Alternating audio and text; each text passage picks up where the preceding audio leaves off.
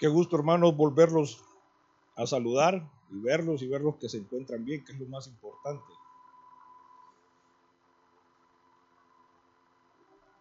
Yo quiero eh, empezar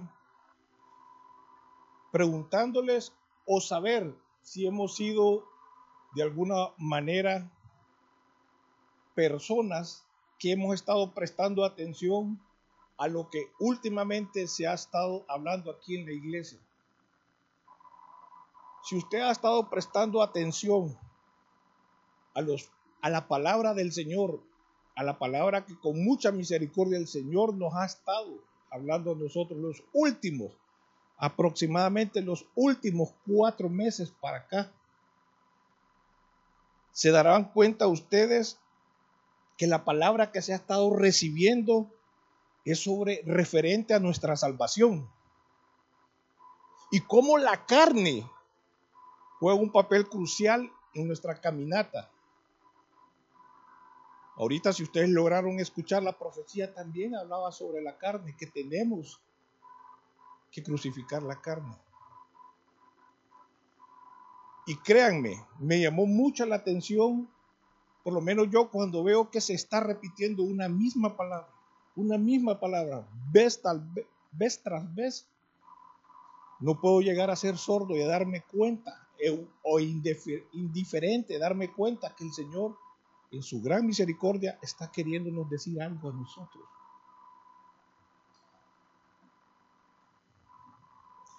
Me ha traído mucho a la reflexión este tema, hermano, sobre la carne, cómo nosotros tenemos que crucificar esta carne, cómo nosotros tenemos que renunciar a esta carne para poder tener nuestra salvación garantizada. Pero una de las cosas que más me ha estado llamando la atención es que he estado viendo muchas personas que por mucho tiempo caminaron con nosotros. Y qué pesar darme cuenta que ya no están caminando con nosotros. Y no solo me refiero a hermanos que hemos visto crecer aquí, también me refiero a amigos y conocidos que ya no están caminando con el Señor. Y créanme, yo estoy más que seguro que muchos de ustedes han observado esa situación y creo que muchos de ustedes en su corazón se han entristecido. Y también estoy seguro que a otros ni siquiera han determinado esa situación.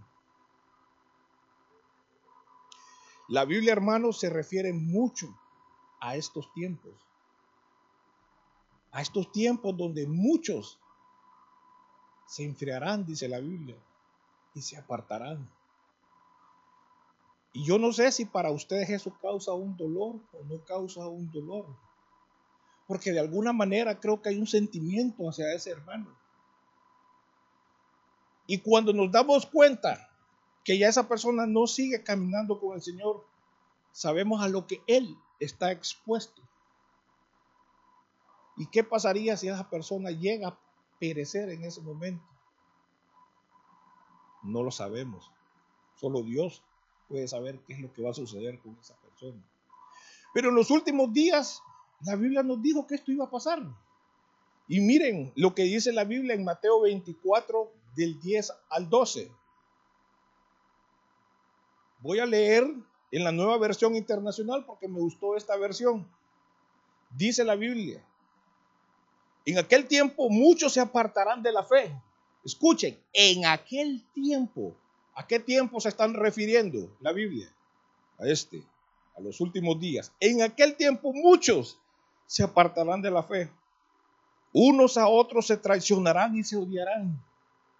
No, hermano, eso no pasa aquí. Y surgirá un gran número de falsos profetas que engañarán a muchos. Habrá tanta maldad que el amor de muchos se enfriará.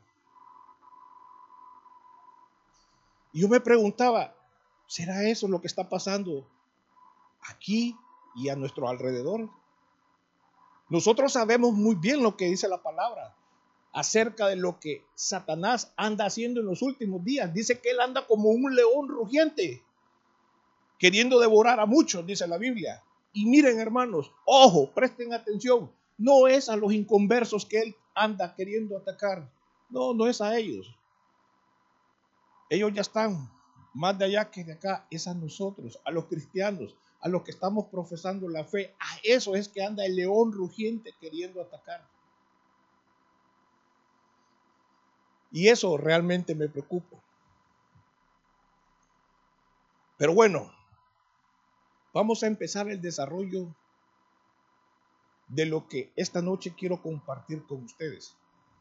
Y poco a poco van entendiendo a qué me estoy refiriendo. Para comenzar, hermanos, quiero hacerles una pregunta. ¿Cuántos de aquí conocen lo que es un diagrama de Ichikawa? ¿Sabe alguno de aquí que es un diagrama de Ichikawa? Algunos de los ingenieros que andan por acá deben de conocerlo. El diagrama de Ichikawa es una herramienta que se utiliza, que es muy, es, un tema muy de moda en las organizaciones. Es una herramienta que se utiliza para el famoso Lean Manufacturing. ¿O qué es el Lean Manufacturing? La, la manufactura esbelta, la optimización de costos en la, en la manufactura. Y el diagrama de Ichikawa también se conoce como diagrama de causa-raíz.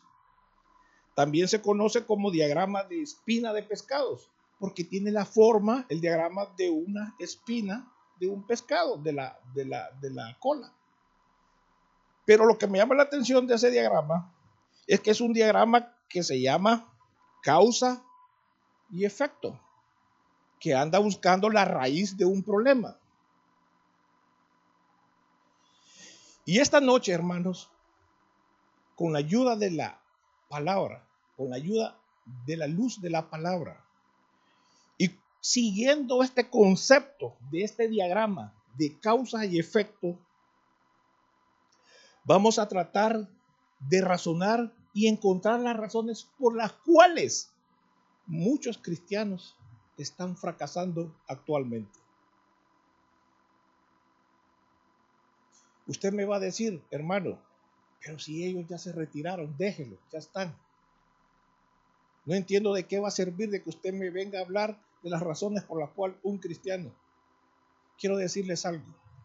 Cuán importante es conocer algo para evitar caer en ese camino. Y por eso, cuando miré yo la cantidad de... Y, y este tema surgió, quiero decirles, esto surgió de una, de una vez que me encontré con una persona a la cual yo admiraba por su entrega hacia la fe. Y cuando lo encontré y platiqué con él, era otra persona.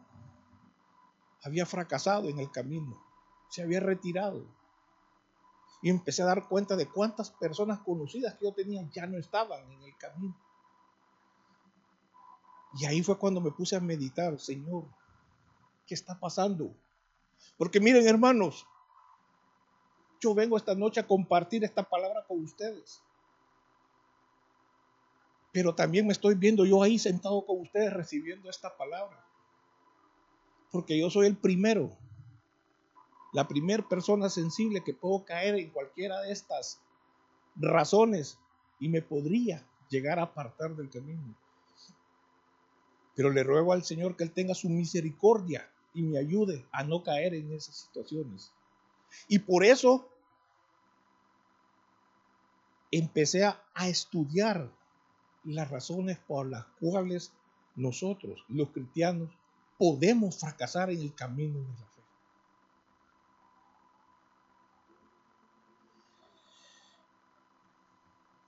Como les dije, es bien importante que nosotros le prestemos mucha atención a estas situaciones porque podemos estarlas viviendo y no nos hemos dado cuenta hasta en este momento. Por eso, hermanos, como título a esta meditación, yo le he puesto ¿Por qué fracasa un cristiano? Y vamos a empezar a ver las razones por las cuales un cristiano puede llegar a fracasar. La primera razón por la que un cristiano puede llegar a fracasar es no comprender la santidad de Dios.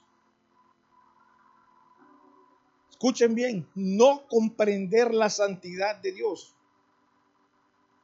En la Biblia, hermanos, vamos a encontrar una peculiaridad que solo uno de los atributos del Señor se mencionan tres veces. Fíjense bien, solo una peculiaridad vamos a encontrar que se repite, que del Señor se repite tres veces. O dígame usted si ha encontrado en la Biblia que dice que Dios es amor, amor, amor. ¿Lo ha encontrado? ¿Lo ha leído? ¿O ha leído en la Biblia usted que diga, el, el Señor es lento para la ira, lento para la ira, lento para la ira? ¿Verdad que no? Solo hay una característica. Dice, Dios es santo, santo, santo. Es la única palabra que se repite tres veces. De cómo se llama, de la esencia de lo que es el Señor. Esa repetición de la palabra tres veces también se conoce como trisagio. El trisagio, hermanos, para que ustedes entiendan, lo utilizan mucho los judíos para cuando quieren representar y con mucha admiración o con mucha fuerza algo a lo cual ellos admiran mucho. Y miren, si la Biblia dice que Dios es santo, santo, santo, es porque eso está denotando la esencia principal de la divinidad de lo que es nuestro Dios. El amor de Dios, hermanos, es santo. Su, misericordia es santa. Su justicia es santa. Y hermanos, de todos los atributos de Dios, todos están involucrados con su santidad. La santidad de Dios es más que la perfección de Él o la pureza de Él sin pecado. Esa es la definición de la santidad. La perfección de Él o la pureza sin pecado que hay en Él. La santidad del Señor personifica el misterio de su majestuosidad y nos hace mirarlo a Él con asombro y admiración y mucho respeto. La santidad de Dios es lo que separa a Él de todas las cosas.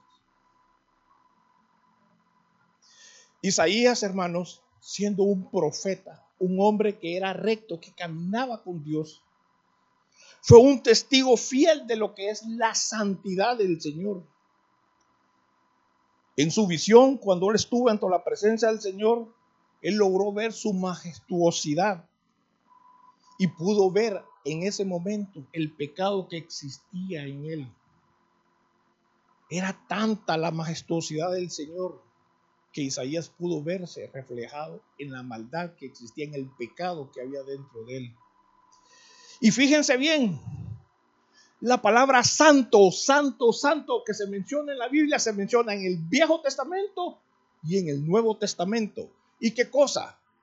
Solamente es mencionada por seres celestiales. Solo por seres celestiales es nombrado la palabra santo, santo, santo. Como les dije, una en el Antiguo y otra en el Viejo Testamento. ¿Por qué mencioné a Isaías? Porque Isaías tuvo una visión. Y eso es lo que vamos a leer a continuación para que recordemos dónde se encuentra y qué es lo que Isaías vio Vamos a leer Isaías del capítulo 6, del 1 al 5. Ahí donde se menciona en el Antiguo Testamento, cuando los seres celestiales mencionan santo, santo, santo. Dice la Biblia, en el año que murió el rey Usías, vi yo al Señor sentado sobre un trono alto y sublime, y su falda llenaban el templo. Por encima de él había serafines cada uno tenía seis alas. Con dos cubrían sus rostros, con dos cubrían sus pies y con dos volaban. Y el uno al otro daba voces diciendo, Santo, Santo, Santo Jehová de los ejércitos. Toda la tierra está llena de su gloria. Y los quiciales de las puertas se estremecieron con la voz del que clamaba. Los marcos de la puerta. Eso significa quiciales. Los marcos, las bisagras de las puertas, imagínense, hermanos, de, de ese templo vibraban cuando los serafines decían santo, santo. Y los quiciales de las puertas se estremecieron con la voz del que clamaba. Y la casa se llenó de humo. Entonces dije yo, ay de mí que soy muerto, porque siendo hombre inmundo de labios y habitando en medio de pueblo que tiene labios inmundos, han visto mis ojos al rey, Jehová de los ejércitos. Imagínense la majestuosidad que el Señor representaba con su santidad, que dice que los querubines con dos alas tapaban sus cabezas, con dos sus pies y se inclinaban y pasaban diciendo, santo, santo, santo es el Señor. Cuánta reverencia se mostraba en el cielo ante la santidad de nuestro Señor.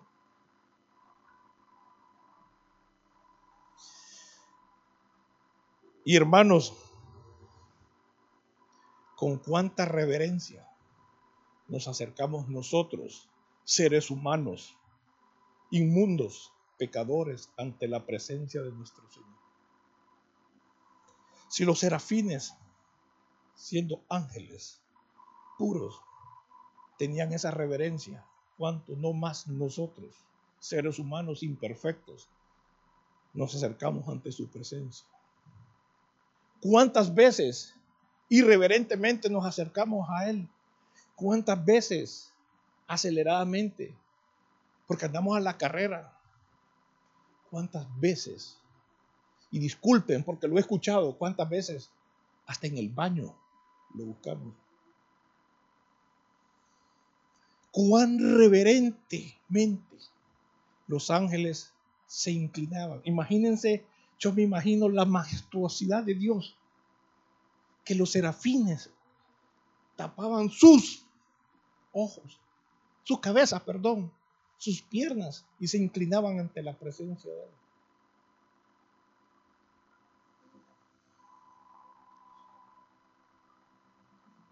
Entonces, hermanos, tengamos cuidado cuando nosotros nos acerquemos a la presencia o busquemos la presencia del Señor.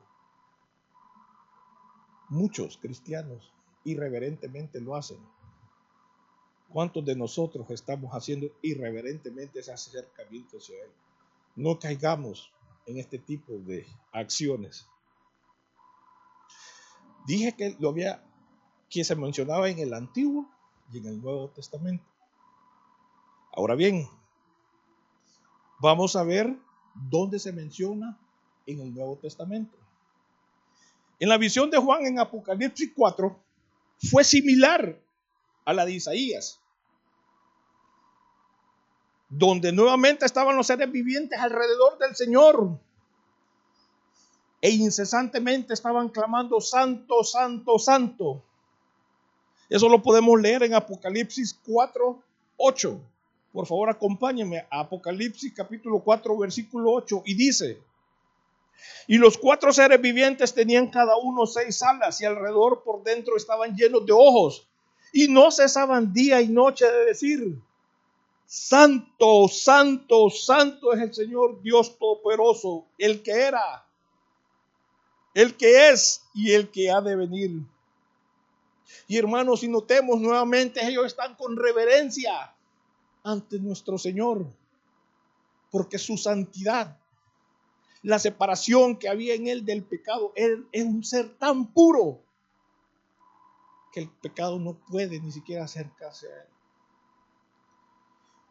Cuánta majestuosidad mostraba el Señor en ese momento. Yo trato de imaginarme esa escena, de ver a los serafines con aquella, como sería la palabra, la palabra correcta, con aquel respeto, inclinándose tapándose, porque su majestuosidad de su santidad era tan grande. Pero aquí, en esta, en esta visión de Juan, me llama mucho la atención algo. En este la reacción de Juan fue muy diferente a la reacción de Isaías, porque en ningún lugar se encuentra un registro que diga que Juan cayó en terror o decir que él tuvo conciencia del propio estado pecaminoso que él tenía cuando vio al Señor, como lo fue con Isaías. Isaías lo vio y pudo verse reflejado su pecado ante él. Pero si ustedes se fijan, en Génesis, perdón, en Apocalipsis 1.1, ¿quién es el que busca a Juan? Dice que el Señor Jesucristo fue el que lo, el que lo recibió. Y se encontró con el Cristo ya resucitado. Y él puso su mano sobre Juan y le dijo que no tuviera ningún temor, que ya todos sus pecados habían sido justificados en la cruz por el sacrificio que él había hecho. Esa es la diferencia. Juan se acercó a la presencia del Señor ya con sus pecados justificados. Así, hermanos, nosotros de la misma manera podemos acercarnos ahora a nuestro Señor y acercarnos sin temor, gracias que tenemos la mano de Cristo en nosotros, en la forma de su justificación, cambiada por nuestros pecados en la cruz.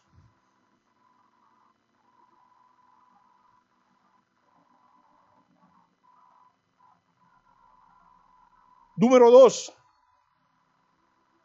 otra razón por la cual los cristianos fracasan. No tenemos temor de Dios. Uno me dirán, hermano, pero la Biblia dice que Dios es amor. ¿Y cómo está eso que tengo que temerle a alguien que es amor? Yo no le tengo miedo a Dios si Él es amor. Y cada vez que escucho a personas decirlo eso, es porque me doy cuenta de cuán falta de conocimiento tenemos sobre lo que es el temor a Dios. Y miren hermanos, cuando yo hablo y les digo aquí que he escuchado a personas, es porque lo he vivido. He platicado con personas y le digo, es que vos no le tenés temor a Dios. Y me han contestado de esa manera, temor a Dios, pero no han leído la Biblia, que dice que Dios es amor. ¿Cómo vas a temerle a alguien que es amor? Y miren, con todo el respeto, son cristianos los que me han dicho esas palabras. Vamos a explicar un poquito para que entendamos lo que es el temor. Vamos a ponerlo un poquito más claro para que podamos entender. Vamos, vamos a comparar el temor de un tirano o de un dictador al temor de alguien al que respetamos y admiramos.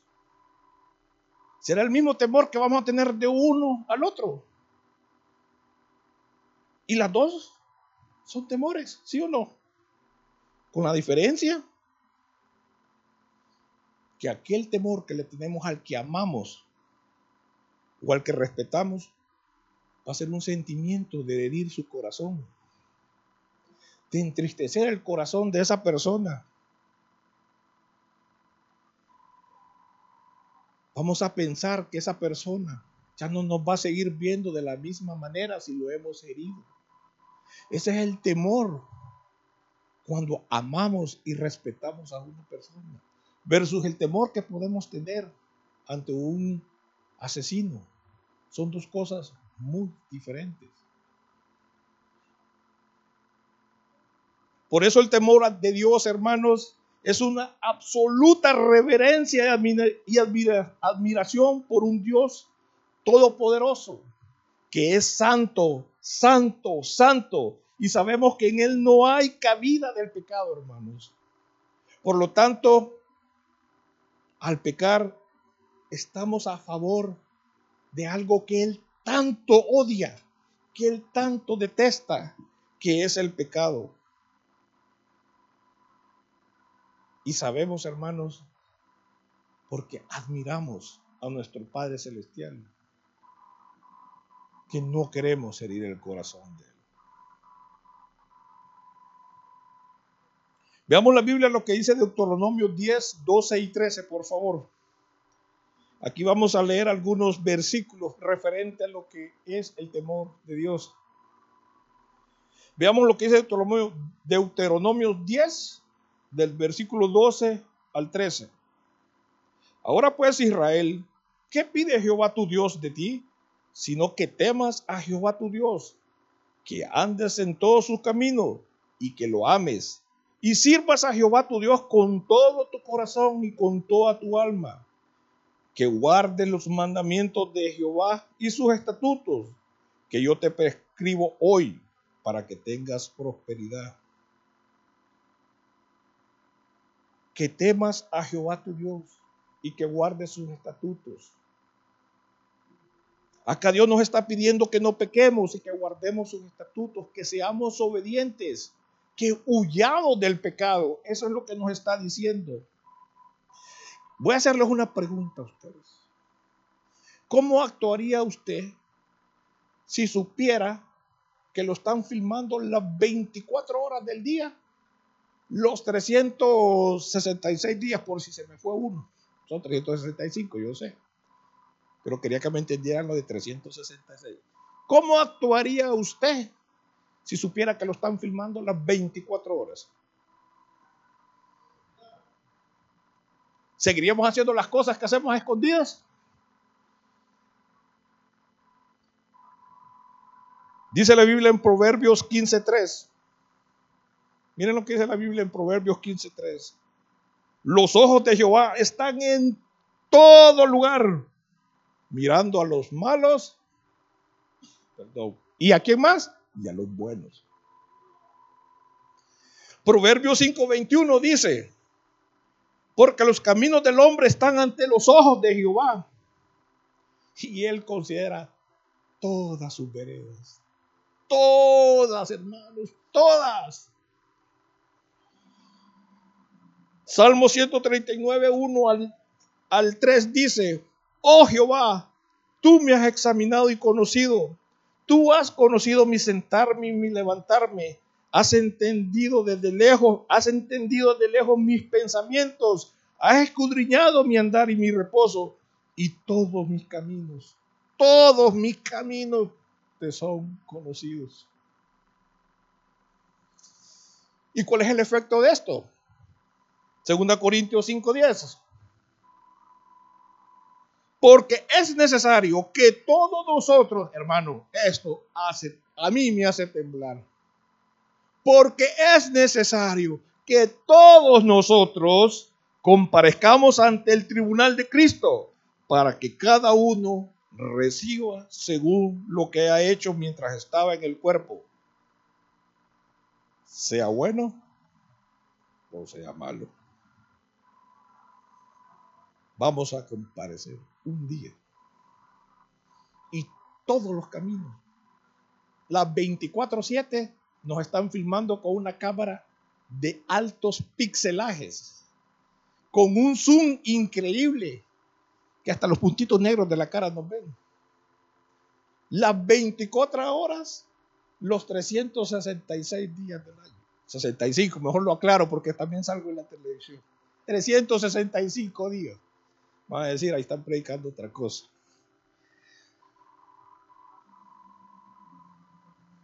Muchos han olvidado, hermanos. Muchos cristianos han olvidado estas escrituras y llevan su vida olvidándose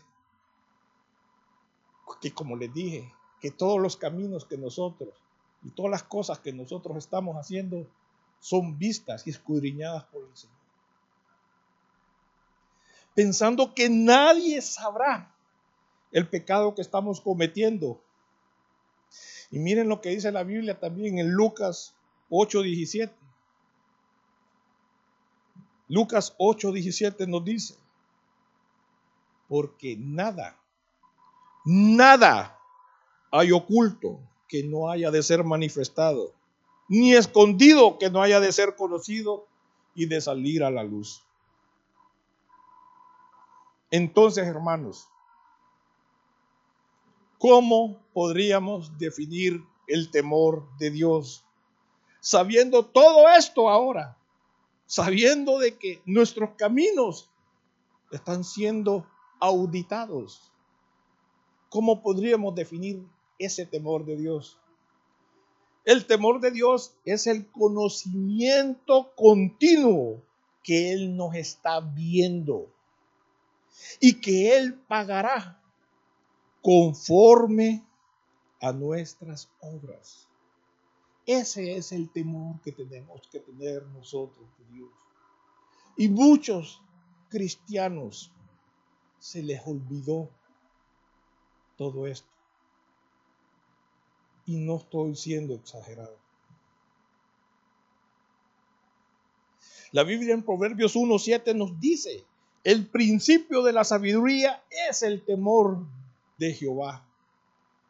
Hermano, seamos sabios, seamos sabios, seamos sabios sabiendo que hay un Dios santo que está escudriñándonos a cada uno de nosotros. Y un día tendremos que dar cuentas ante el Tribunal Supremo. Otra razón por la cual muchos cristianos están fracasando es desestimar el engaño del viejo hombre o creer que podemos seguir viviendo sin tener a Dios en nuestros caminos. Muchas veces, hermanos, creemos que porque ya somos cristianos, ya nos convertimos en ángeles. ¿No ha visto algunos hermanos ustedes que caminan como flotando?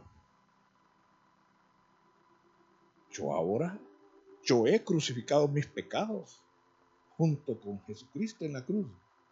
Por lo tanto, yo tengo, yo no puedo pecar. Hermano, yo, yo puedo estar acompañado de varias féminas y yo no voy a caer en pecado. ¿Cuántos hermanos se han engañado con la naturaleza del viejo hombre?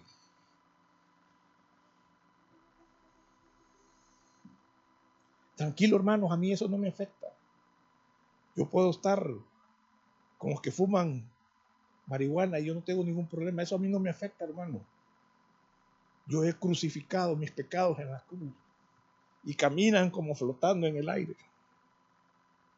Bueno, mi estimado hermano, vamos a empezar a aclarar un poquito esto. Cuando Dios creó al hombre, dice que nos hizo a su imagen y semejanza. Por lo tanto, en ese momento éramos, teníamos la naturaleza del Señor, teníamos la naturaleza de Dios. Pero vino un virus ¿verdad?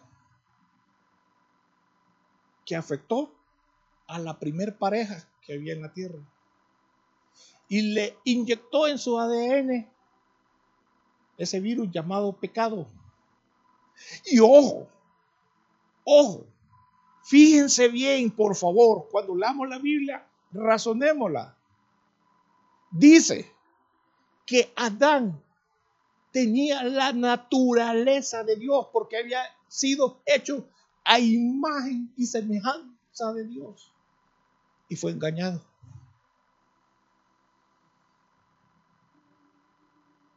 Y fue engañado. Y automáticamente ingresó el pecado a la creación. Cuando Dios y Eva desobedecieron, como les dije, fue infectado con ese virus y a partir de ahí la naturaleza del hombre era una naturaleza diferente que se conoce como naturaleza post-adámica. En Génesis 5.3, leamos ahí por favor para que vean, dice en Génesis 5.3, dice, y vivió Adán 130 años y engendró un hijo a su semejanza, conforme a su imagen, y llamó su nombre Seth. Por tanto, la nueva naturaleza de la descendencia de Adán era otra ya, con el pecado incrustado, como les dije yo, en su ADN. Y muchos creen que el pecado no puede alcanzarlos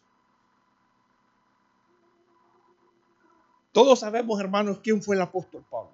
Sabemos que él fue un apóstol, un hombre que estuvo a la par del Señor, un hombre que escuchaba las enseñanzas del Señor. ¿verdad? Un hombre que conocía la palabra del Señor. Y cuando leamos estos versículos, vamos a darnos cuenta de la lucha que había entre la carne y el espíritu en Pablo. Vámonos a Romanos y vamos a leer del 7, de, perdón, capítulo 7 del versículo 15 al 23. Dice,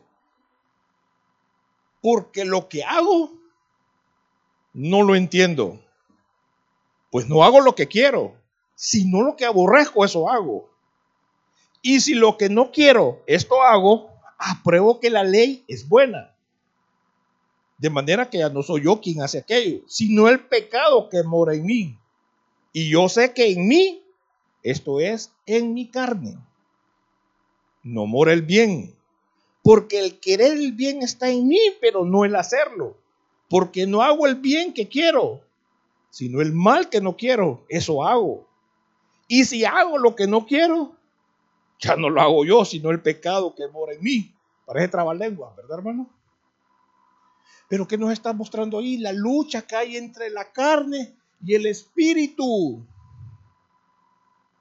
Y era Pablo, hermanos, un hombre igualito que nosotros. Con la diferencia que él sí caminó con el Señor. Nosotros en estos tiempos creemos por fe. Él lo tenía al lado. Recibió sus enseñanzas. Y miren cómo él expresa la lucha que tenía ahí. Lo que él trata de decir ahí, hermanos, es que inconscientemente, inconscientemente, él cometía errores. Inconscientemente, él pecaba. Porque miren, hermanos, quien peca conscientemente, ese no aborrece el pecado.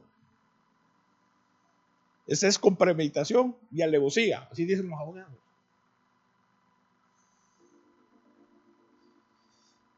Dice el 21, así que queriendo yo hacer el bien, hallo esta ley, que el mal está en mí, porque según el hombre interior, me deleito en la ley de Dios, pero veo la otra ley, la otra ley en mis miembros, que se revela contra la ley de mi mente y que me lleva cautivo a la ley del pecado que está en mis miembros. ¿A quiénes no les pasa eso? ¿A quiénes no le ha pasado No me vayan a levantar la mano porque con los ojos de rayos X que tengo aquí, los estoy viendo a todos, levantando la mano así escondida. Son bromas. A todos, hermanos, a todos nos pasa eso. Y como les digo, aquí el apóstol nos está mostrando ese desperfecto genético que todos los seres humanos tenemos, que se llama pecado ahora existe en nuestra naturaleza humana y sabemos que esa lucha está día a día con nosotros.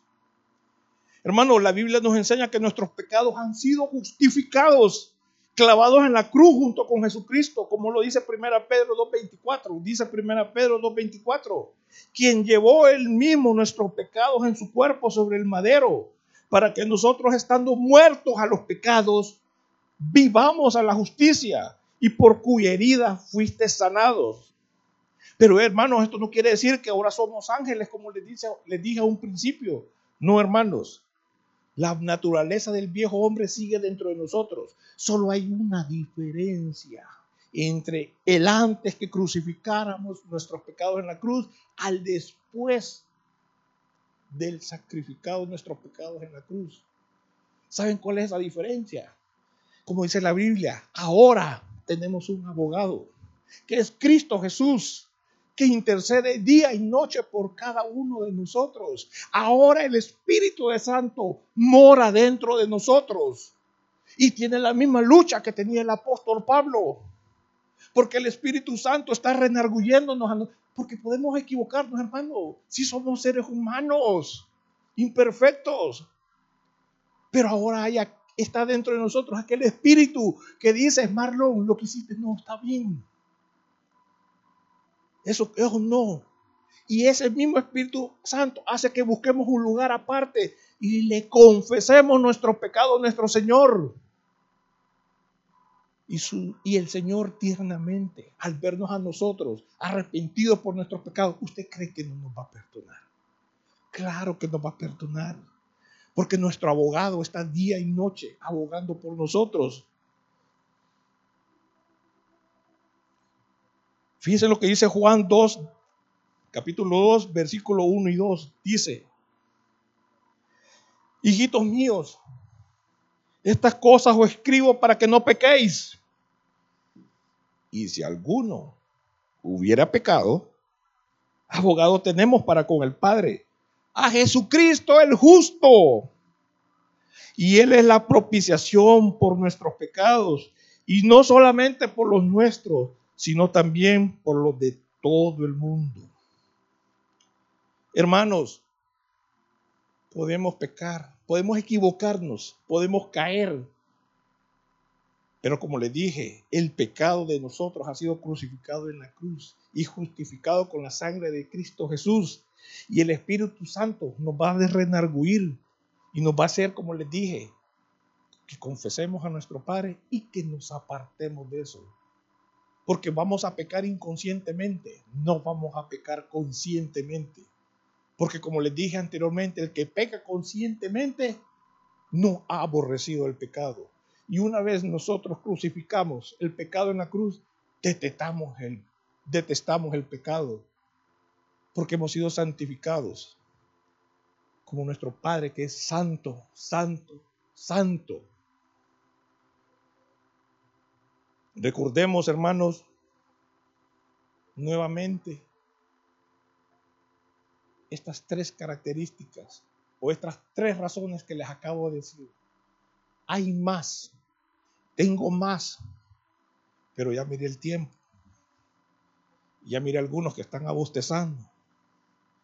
Y yo entiendo que después de un día duro de trabajo, entonces tengo que tener compasión y amor por mi hermano. Entonces, vamos a resumir los primeros tres razones por las cuales los cristianos están fracasando actualmente.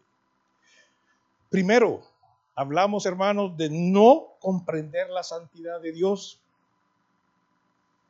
No entender que Dios es un Dios santo, santo, santo, es todopoderoso. Que Él aborrece el pecado y que solamente por medio de aquel que fue justificado en la cruz podemos acercarnos a Él sin ningún temor. Entonces, hermano, ahora que ya sabemos cómo los ángeles, con qué reverencia se acercan a Él, evitemos, hermanos, acercarnos deliberadamente y sin una reverencia hacia nuestro Señor. Dos, dijimos, no temer o no tener temor de Dios. No olvidemos, hermanos, que el Señor escudriña todo, todo lo escudriña. Y cada acción que nosotros hagamos, cada cosa buena o mala que nosotros hagamos, algún día será auditada y obtendremos nuestra recompensa según nuestras obras. No olvidemos eso. A mí esto, hermano, a mí sí me da, no temor, me da pavor. Y por último, por último, hablamos de creer en que podemos llevar una vida sin Dios. Hay cristianos, aunque ustedes no lo crean, que creen que pueden llevar una vida sin Dios o confiar en la vieja naturaleza del hombre viejo. El que hayamos crucificado, hermanos, miren, ténganlo claro. El que hayamos crucificado nuestros pecados, que hayamos crucificado nuestra carne en la cruz junto a Jesús, no nos hace personas como los ángeles. No nos hace inmune a los pecados, hermanos. Pero recordemos, hermanos, de que tenemos a un abogado en el cielo. Y sabemos que ahora el Espíritu Santo del Señor está en nosotros y nos va a renarguir nos va a renarguir, nos va a decir, Marlon, ¿qué pasó? ¿Qué hiciste? Yo te amo. No, eso que hiciste está malo. Confiésaselo al Padre. Arrepiéntete y apártate Eso es lo que va a hacer el Espíritu Santo ahora en nosotros. Pónganse de pie, hermanos. Pónganse de pie porque sí, de verdad los miro que ya van a dormir ustedes.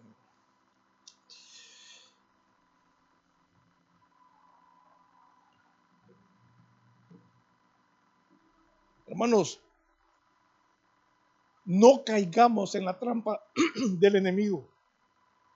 No caigan, por favor, en esa trampa como caen muchos cristianos que pecan y el enemigo les dice, viste, Marlon, pecaste otra vez, no servís, vistes. ¿De qué te sirve que estés allá leyendo la Biblia y volviste a pecar? No caigamos en esa trampa. Por favor, no caigamos en esa trampa. Ya, ya vimos a la luz de la palabra del Señor que hay alguien que está intercediendo día y noche en nosotros. Y ya sabemos que la naturaleza vieja del hombre que tenemos va a seguir queriéndonos engañar.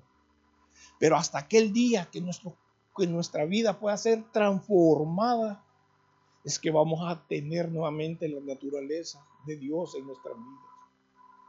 Y vamos a aborrecer el pecado así como Dios aborrece el pecado. Así como Él es santo, santo, santo. Hermano, los invito a que cantemos ese coro. Santo, santo, santo. Si los ángeles lo cantan sin cesar, con júbilo, con fuerza, demostrando la soberanía, la magnificencia del Señor, ¿por qué nosotros no?